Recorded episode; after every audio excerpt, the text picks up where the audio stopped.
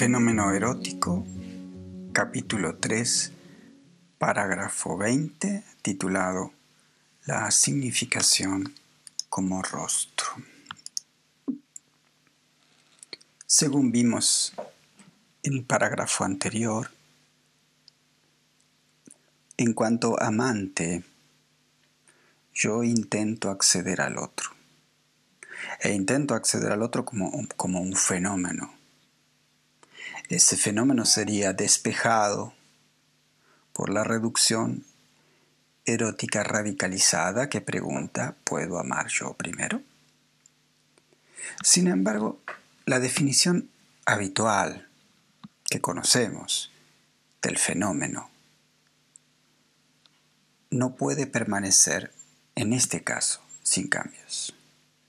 No se puede seguir sosteniendo simplemente que el fenómeno se muestra cuando una de mis significaciones intencionales se encuentra entonces convalidada por una intuición que llega o llegaría a satisfacerla adecuadamente.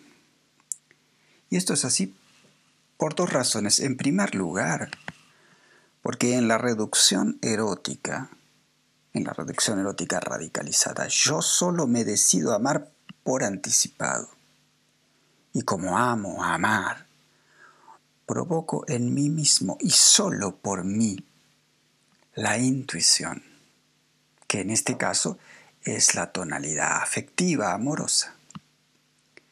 Esa autoafección produce activamente, dentro de la misma inmanencia, vivencias intencionales que no pueden convalidar a nadie más que a mí mismo. Mis vivencias amorosas entonces, ¿qué confirman? Solo confirman mi estatuto de amante y el hecho de que yo hago el amor. Pero no me vuelven visible ni accesible al otro a quien amo, suponiendo que en verdad ame a uno. La dificultad en qué consiste?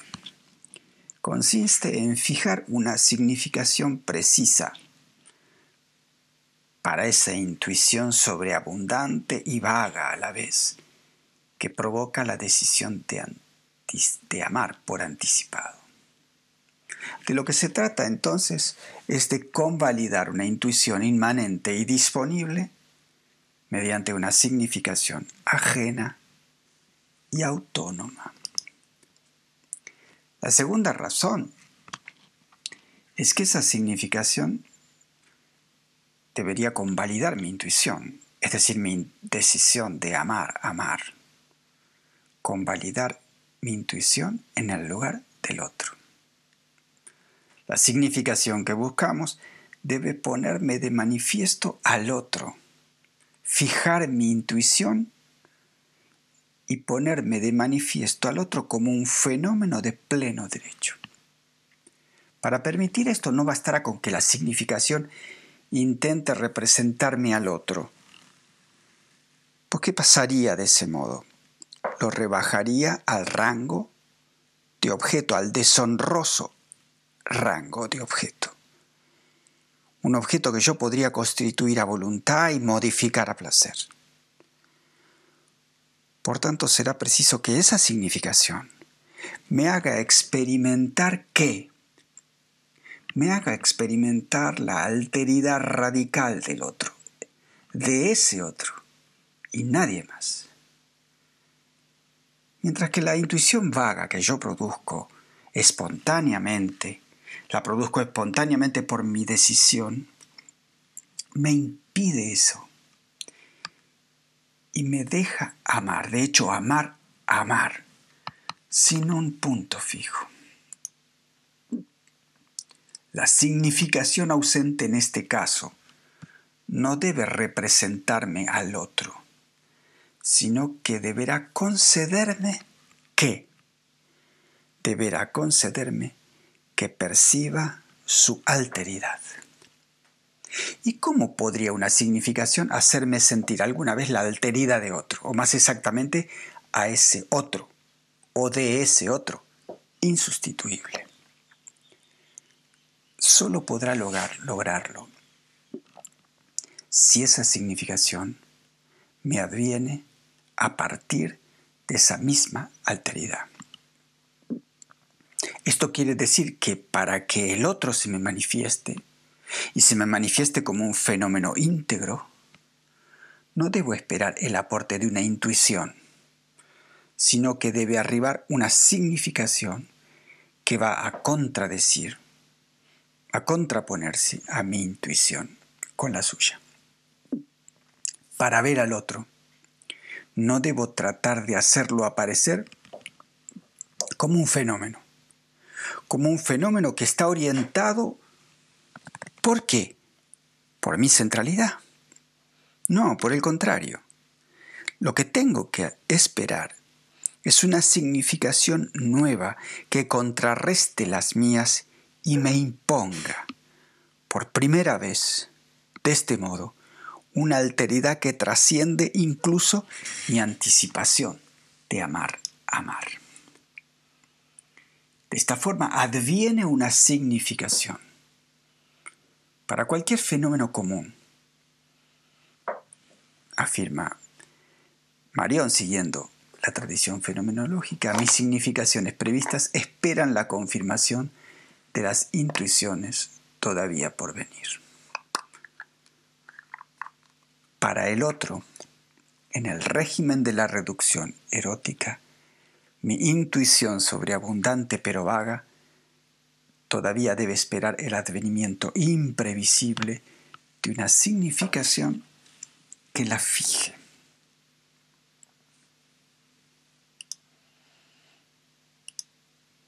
Por tanto, al contrario que la intuición de amar, amar, la significación del otro que viene del otro no me pertenecerá.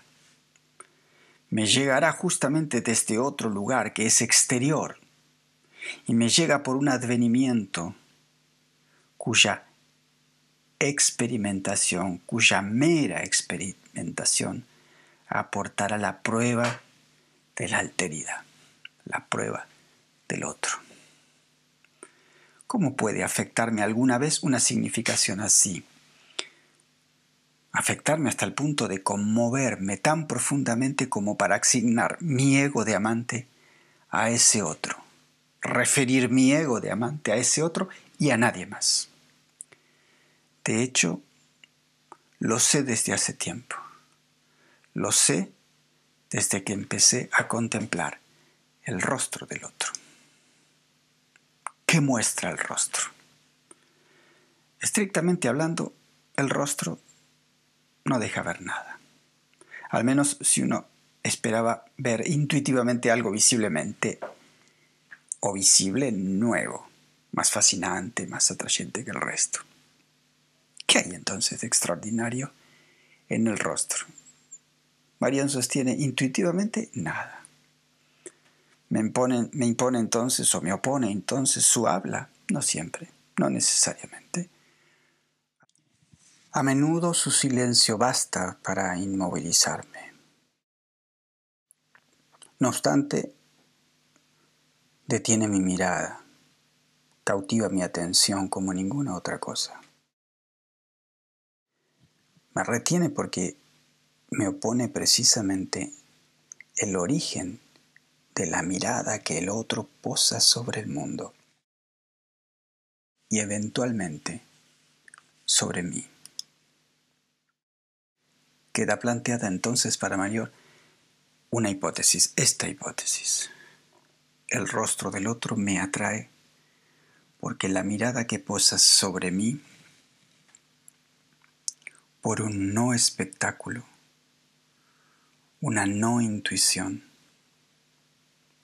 por lo tanto quizá por una significación. ¿Pero cuál? Esa contraintencionalidad que ejercen sus ojos sobre mí ¿Qué significación nos oponen? qué significación nos muestra. Porque también podría prestarle una de mis propias significaciones. Pero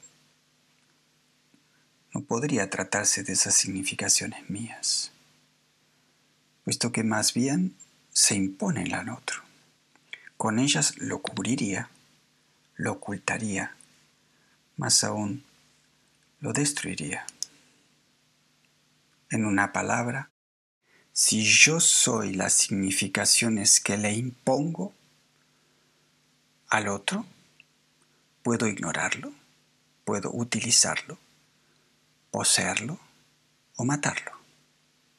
Matarlo, dice Marión.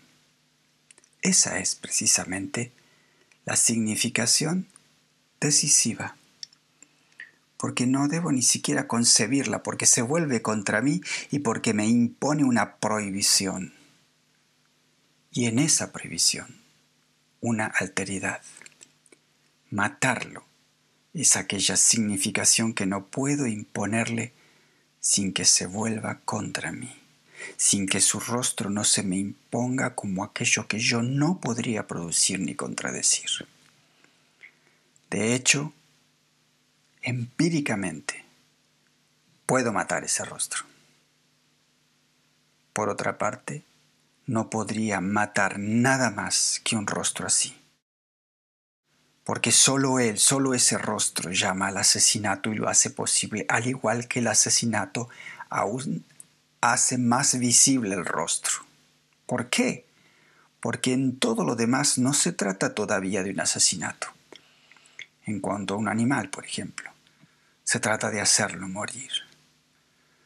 Entonces, ¿por qué en este caso y solo en este caso se trata de un asesinato? Porque solo el rostro me expresa hablando y en silencio, o hablando o en silencio, no matarás. ¿Con qué derecho? ¿Y con qué autoridad? Un rostro, ese rostro, el rostro, me impone una significación semejante, se pregunta Marion.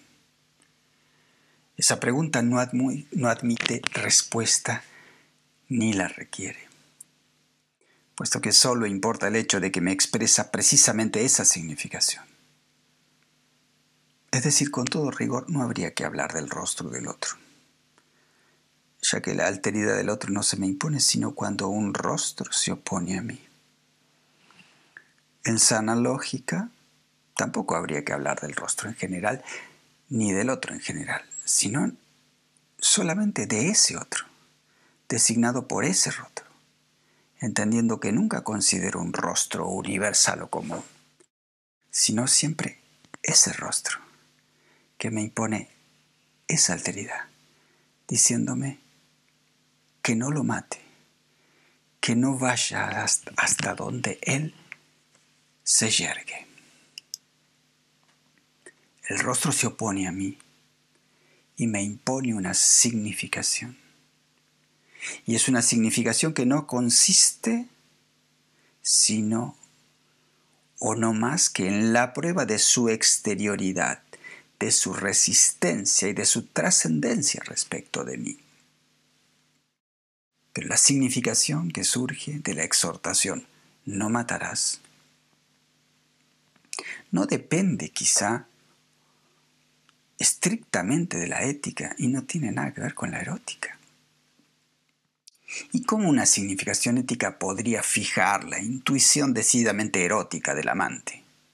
La vaga intuición de amar amar o incluso con mayor gravedad, podría objetarse. ¿No brinda acaso la ética acceso a la significación del otro por medio de la universalidad del mandato, que excluye la individuación que precisamente requiere el amante?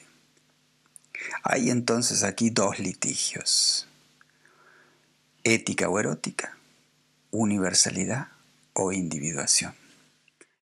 Estos litigios no han dejado de asediar al amante.